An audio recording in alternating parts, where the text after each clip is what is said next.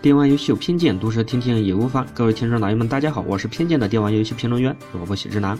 这两天啊，知名主持人李咏和知名武侠小说家金庸先生相继的离开了我们的世界。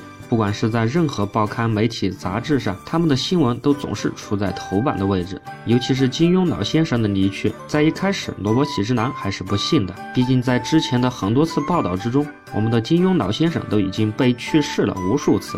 所以在看到这个最新的新闻的时候，这开始我是不信的。但是接着我看到越来越多的报道，才逐渐的确认这条噩耗已经成为了事实。在我反复的确认之后，这不免的让我愣神了很久。想想那在金庸老先生的时代，那时被带起的一代江湖人，其中也包括我一个。正因为有了金庸先生的作品，当时的各种电视剧、电影、游戏、武侠类的题材，可以说简直是爆炸式的增长。对于他的小说，反正我当时是对陈小春所演的《鹿鼎记》的那一版是反复的都看了很多次，而他的十四部知名的作品，我想各位小伙伴们，尤其是年龄稍微大一点的小伙伴们，应该没有谁没有看过的。就算你没有看过，但是这“飞雪连天射白鹿，笑书神侠倚碧鸳”的这句话，你应该是听说过的。这就代表了金庸老先生平生的最为知名的十四部作品。当然了，在那个时代，肯定还不止金庸老先生这么一个武侠小说家。在他的那个时代，还有知名的，比如梁羽生、古龙、温瑞安的作品，也是被人们津津乐道。不过，毫无疑问的，被翻拍的、被关注量最多的，也就是金庸老先生的作品。所以说，金庸先生他绝对是在武侠小说的第一线，而如今就这么突然的走了。于是，有的媒体就开始大呼：“金庸走了，从此世间就再无江湖。”这在萝卜喜之郎看来，这句话可以说是有点过分的渲染的味道，实在是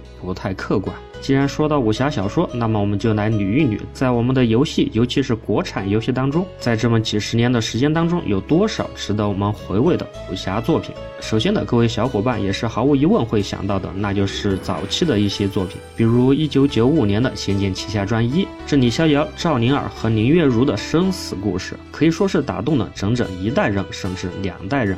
还有萝卜喜之郎个人感觉非常飘渺的剧情的《剑侠情缘》系列，那首《爱的废墟》，不知道有多少人还能记得。另外，还有在那个时代拥有着超大地图的《金庸群侠传》，野球拳这项武功，可以说很多小伙伴都还记忆犹新吧。另外，还有在那个时代就拥有着超高自由度的《武林群侠传》，绝对催泪的《仙元剑天之痕》，画风美不胜收的《绝代双骄》系列。虽然我说的这些作品之中还有一些是属于仙侠的，但是我想这些作品可能没有一部不受到金庸先生的影响吧。之后到了中期，在我现在简单回味一下，在那个时代，《仙剑奇侠传》三代和四代可以说是那时的顶梁柱，当然还有《仙三外传》。另外，随着当时网络和电脑技术的发展，在当时的网吧当中还流行着当时的经典的 3D 格斗游戏《流星蝴蝶剑》。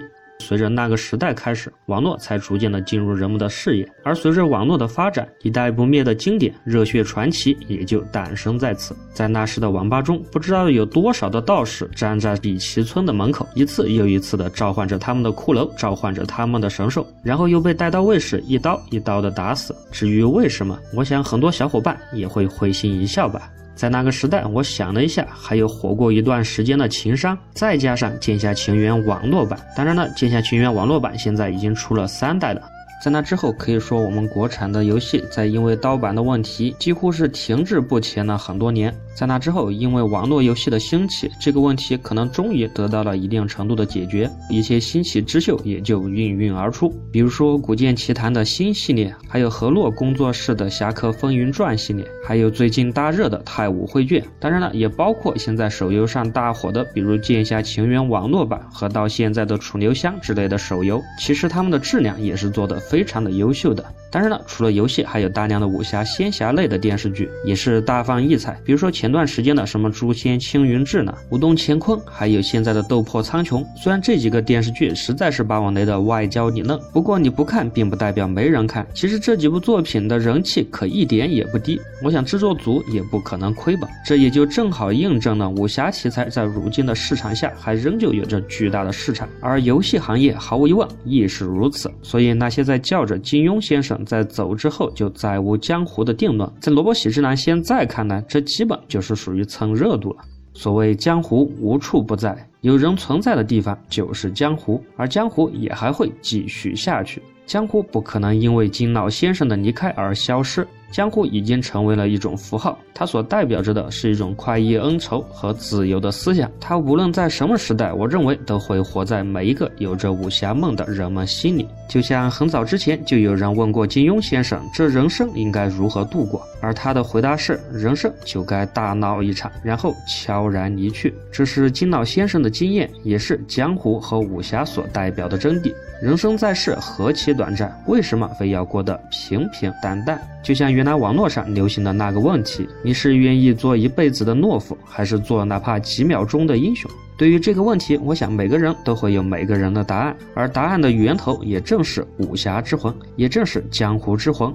在现实中的江湖其实无处不在，而在游戏中的江湖可以说是处处都在。国产的武侠游戏在不断的进步着，国产的游戏江湖也在不断的扩大着。金老先生不过是去了另一个世界去打造他自己的江湖，而我们游戏行业的江湖还需要你我他共同去缔造，共同去进步，共同去开创，共同去享受。金老先生走了，江湖还在。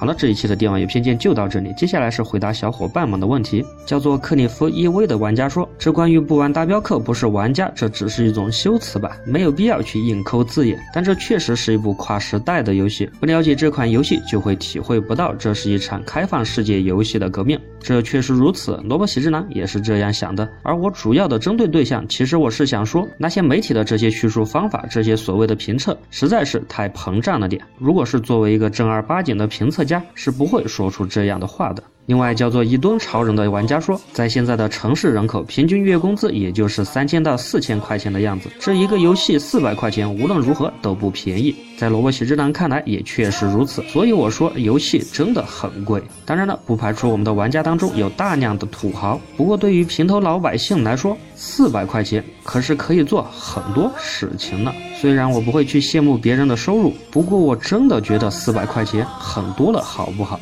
好了，这一期的电玩游戏偏见就到这里，不随大众，表达个人观点，另辟蹊径，分享别样思维。我们是玩家，游戏才是本体。我是萝卜喜之男，一个偏见的电玩游戏评论员。我们下期见。